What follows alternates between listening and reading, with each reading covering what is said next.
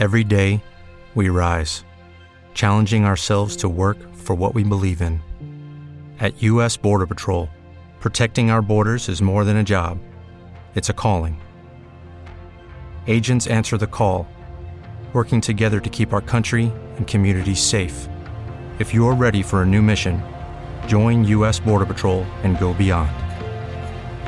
Learn more at cbp.gov/careers. Clásica FM Podcast.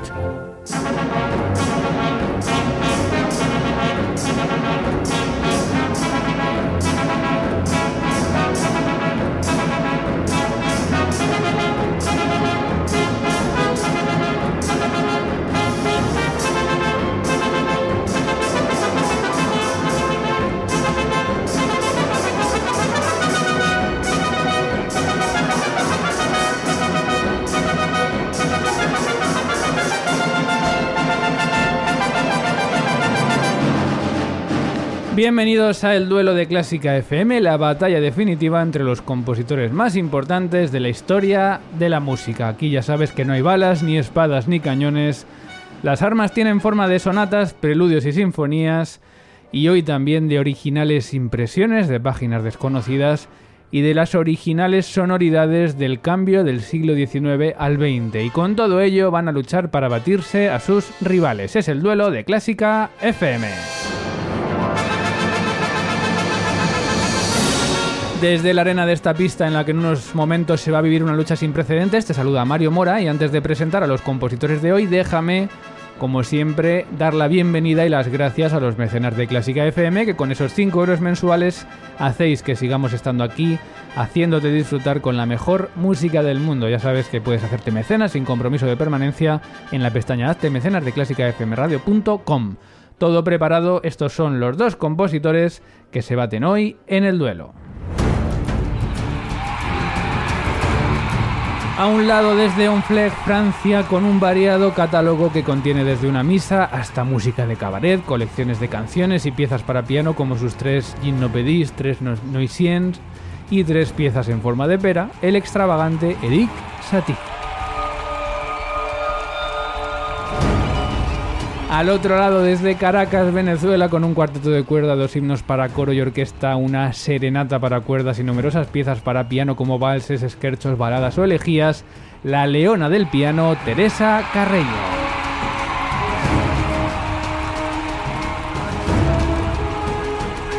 Y aquí en el duelo de Clásica FM reencarnamos a estos dos compositores y lo hago como siempre con la ayuda de Ana Laura Iglesias. ¿Qué tal? ¿Qué tal, Mario? ¿Cómo estamos? Bueno, un compositor y una compositora que vivieron prácticamente las mismas décadas, Carreño como 10 años antes, y que experimentaron el paso al siglo XX, que tan diverso fue en la música clásica. ¿A quién te pides y por qué?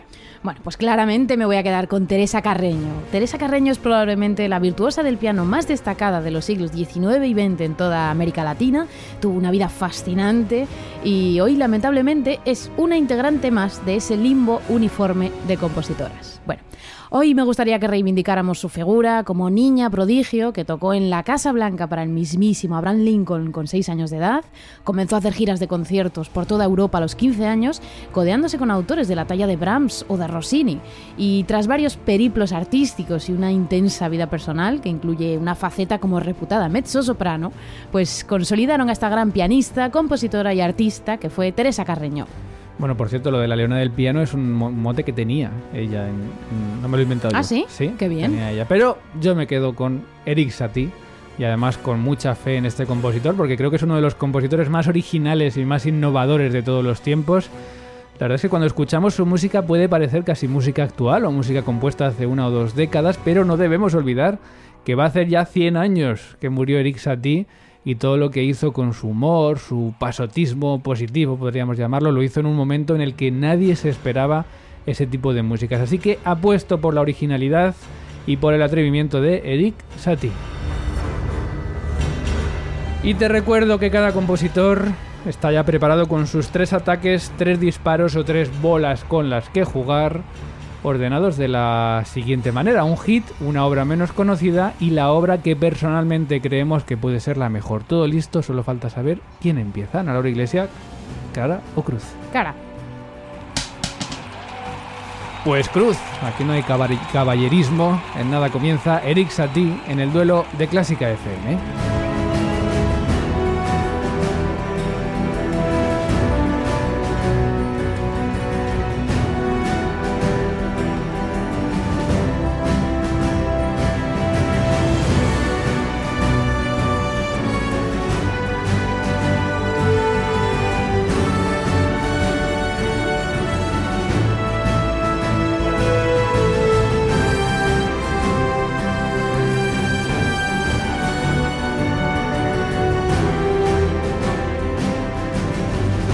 Clásica FM Radio. Elige lo que te emociona. Quest TV da un paso hacia el mundo de la música clásica. Este espacio único de conciertos y documentales, cofundado por Quincy Jones, está dedicado a eliminar las barreras que nos separan de la mejor música. Con un gran y escogido catálogo de increíbles interpretaciones de jazz, funk, soul, hip hop, rock, música electrónica o sonidos del mundo, desde África hasta la India, la música clásica es la última en añadirse a este rico universo musical. Visita Quest TV para conectar con la misión global de poner toda la música en un mismo escenario. Quest TV, donde se encuentra la gran música.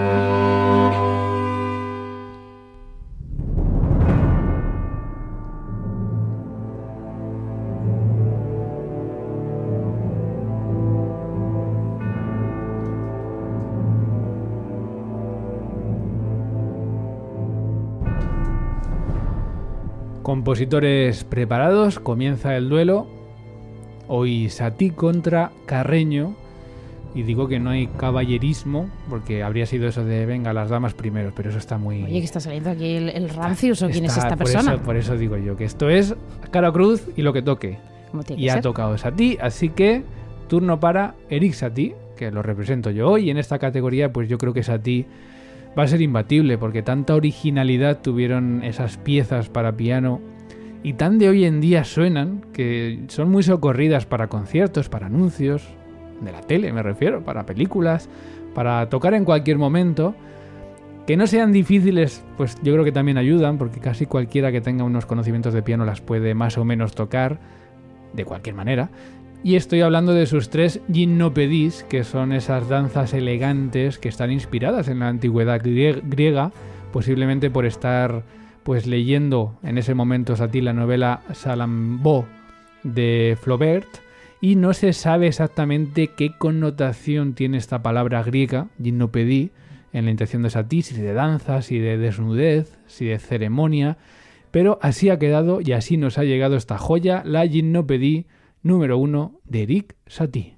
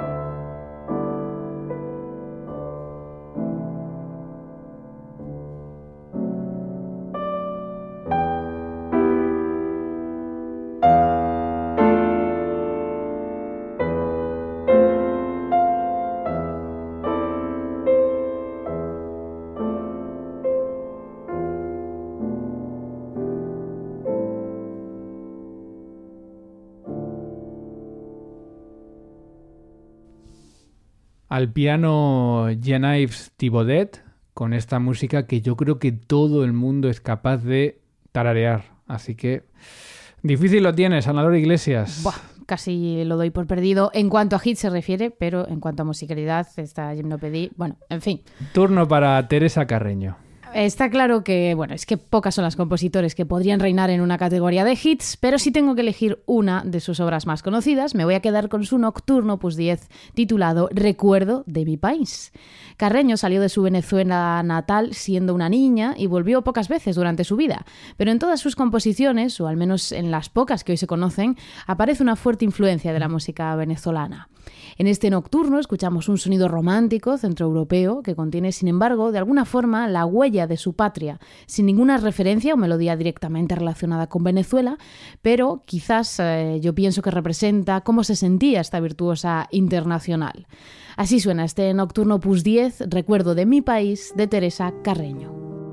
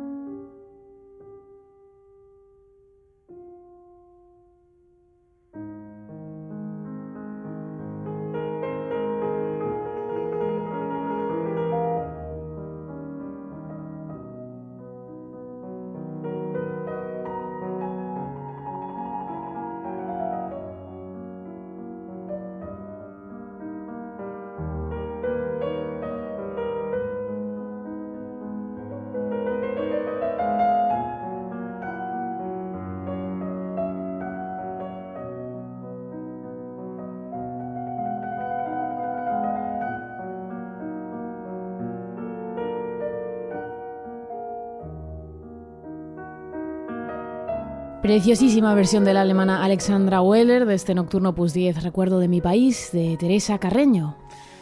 Vaya choque de estilos, ¿eh? Mm, Sati innovando, Teresa Carreño copiando. Bueno, copiando tampoco, perdona, se estaba inspirando en Venezuela, cosa que Chopin no pudo hacer por mucho que quisiera, así que... bueno, bueno, choque de estilos, cada uno que vaya eligiendo. Eh, turno de nuevo para eh, Sati, porque vamos con el segundo ataque después del hit de cada compositor, pasamos a una obra menos conocida y que puede ser un descubrimiento para nuestros oyentes, para todos los que estáis escuchando este duelo.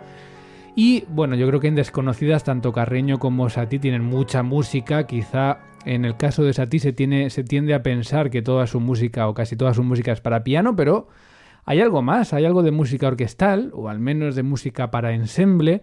Y es el caso de su música de mobiliario, si este es el título original, original en todos los sentidos, como pasa siempre con Satie, y quiere referirse a algo así como a que realmente es una música como de fondo, música como para estar ahí, como un mueble, pero que no tiene protagonismo. Puede entenderse también en algún momento como una crítica velada a esa música que ya empieza a estar, que es la música de consumo, y que, pues, eh, Satie dejó de hecho en una carta escrita que la música de mobiliario es básicamente industrial, que la costumbre, el uso, es hacer música en ocasiones en que la música no tiene nada que hacer. Es decir, está ahí y ya está. Vamos a escuchar la música de mobiliario número 3 que se titula Revestimiento de pared en la oficina de un jefe de policía.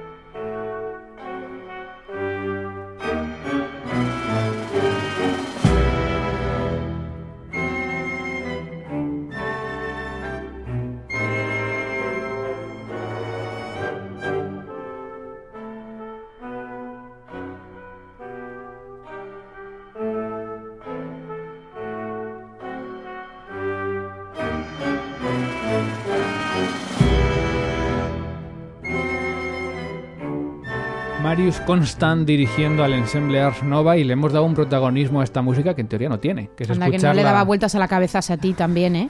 La hemos escuchado con protagonismo y no es lo que Sati quería. ¿No será que era un compositor regulinchi y entonces le ponía así todo este marketing que se diría hoy en día? Bueno, bueno, pero ha trascendido, ha trascendido. Bueno, Hombre, está claro que hace 100 años esto tenía su mérito, pero no voy a ser yo quien le defienda. Turno para Teresa Carreño.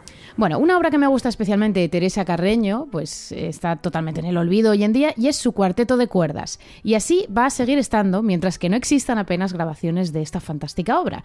He estado investigando un poquito, pero solamente he podido encontrar una grabación disponible y que yo creo que no, no tenía calidad suficiente para compartirla con vosotros en este rato de música. Casi parecía una grabación improvisada para salir del paso. En fin, así que no podemos escuchar este cuarteto y me voy a quedar con otra de sus obras desconocidas. Es su vals Mi Teresita. Es un vals escrito en 1885 en Alemania durante una de sus giras por Europa y que la pianista le dedicó a su hija, Teresita. Es una pieza que muchas veces la propia Teresa Carreño interpretaba como bis en sus conciertos. Vamos a escuchar este delicado pequeño vals Mi Teresita de Teresa Carreño, de nuevo con esos ecos latinos, velados y la, la delicadeza de una pieza inspirada por la menor de sus tres hijas, Teresita.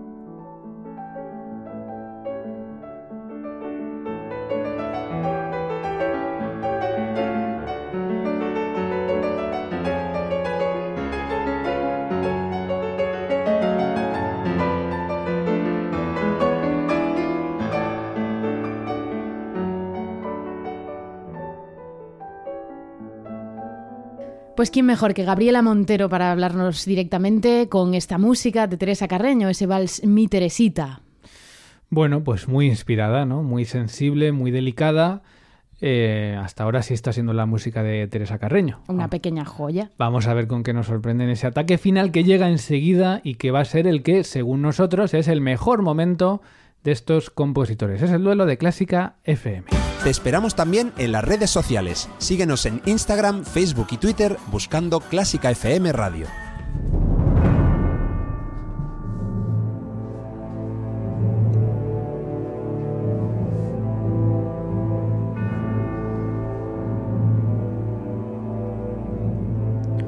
Estás escuchando el duelo en Clásica FM, llega el ataque final la mejor obra según los que estamos representando hoy a estos dos compositores, Eric Satie y Teresa Carreño, que somos Mario Mora y Ana Laura Iglesias. Turno para Eric Satie, representado hoy en Clásica FM por Mario Mora. Y volvemos a su música para piano. Volvemos a otra colección de miniaturas que son sus piezas frías. Están compuestas aún en el siglo XIX, atentos a escucharlas con ese oído porque todavía están compuestas en el siglo XIX, aunque como digo la sonoridad pues va a ser más cercana. Es quizá una de las piezas eh, más tristes de Satie y al parecer describe la pobreza que sufrió en su estilo de vida en sus últimos años viviendo en Montmartre, en, en París, porque a pesar de que Debussy intentó ayudarle, pues eh, su música no se interpretaba especialmente y Satie pues tampoco iba precisamente sobrado. Así suenan las piezas frías de Satie compuestas en 1897.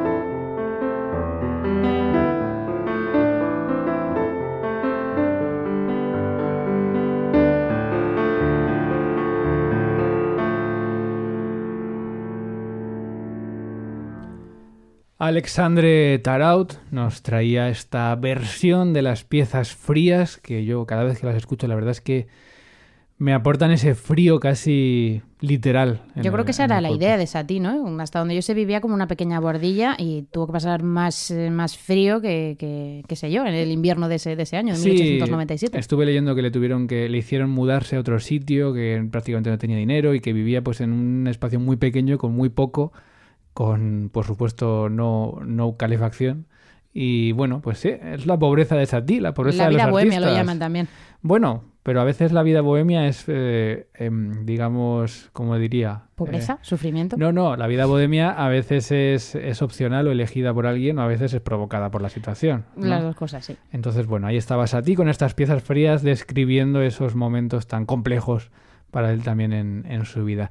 Y turno final a ver con qué nos sorprende. Última bola de partido para Teresa Carreño. Bueno, vamos a poner un poco de luz, un poco de calor, un poco de espíritu latino con otro vals, es con lo que vamos a cerrar. Es el Vals Gallo de Teresa Carreño. Este vals fue escrito, en este caso, en Austria, poco después del Vals Mi Teresita, que hemos escuchado hace un momento, y de nuevo tiene la estructura típica del vals venezolano. Sí que mantiene la esencia del vals europeo, en la que se van mezclando algunos giros criollos, populares venezolanos, sobre todo en, en lo que ritmo se refiere. Este tipo de vals venezolano causaba entonces en Europa una gran impresión por tener ese punto exótico que la sociedad europea admiraba con sorpresa. Así que nos vamos a quedar con este alegre vals gallo de Teresa Carreño en versión de la pianista también venezolana Clara Rodríguez.